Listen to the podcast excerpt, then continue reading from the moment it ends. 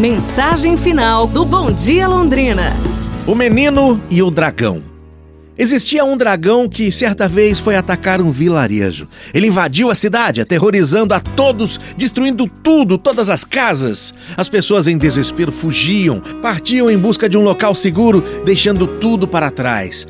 O vilarejo ficou quase vazio, exceto por um menino. Esse ficou. Então ele decidiu que deveria enfrentar aquele monstro. Ele pegou uma pequena espada de madeira e um escudo e começou a caminhar a pequenos passos em direção ao maldoso dragão. O dragão ficou surpreso. Quem é esse pequeno menino que decidiu me enfrentar, afinal de contas? O dragão abriu suas asas em uma tentativa de assustar o menino. Mas o menino, forte, firme, continuou a caminhar em direção ao dragão. E o dragão foi ficando cada vez mais confuso e de repente ficou um pouco menor. O monstro então soprou o fogo para intimidar aquele garoto, mas ainda assim não funcionou. E o dragão, agora, ainda mais confuso, encolheu um pouco mais o seu tamanho.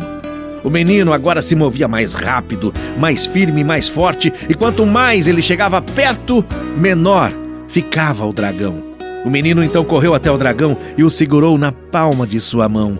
Quem é você? perguntou o menino curioso. Quem é você? Eu? Eu sou o medo, disse o dragão.